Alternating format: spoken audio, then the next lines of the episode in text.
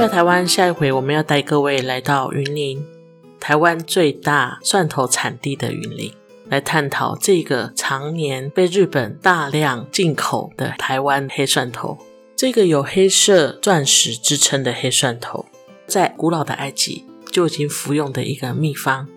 它是食品，也是一种最保健、最养生的药。人家说食药同源，哈，到底它有什么样的秘密？为什么如此令人风靡？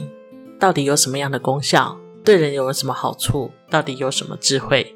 到底有什么古老的、值得我们探究的世界？到底要怎么做？我们下回邀请到我们黑蒜头的制作者来跟我们分享，一定要锁定收听哦。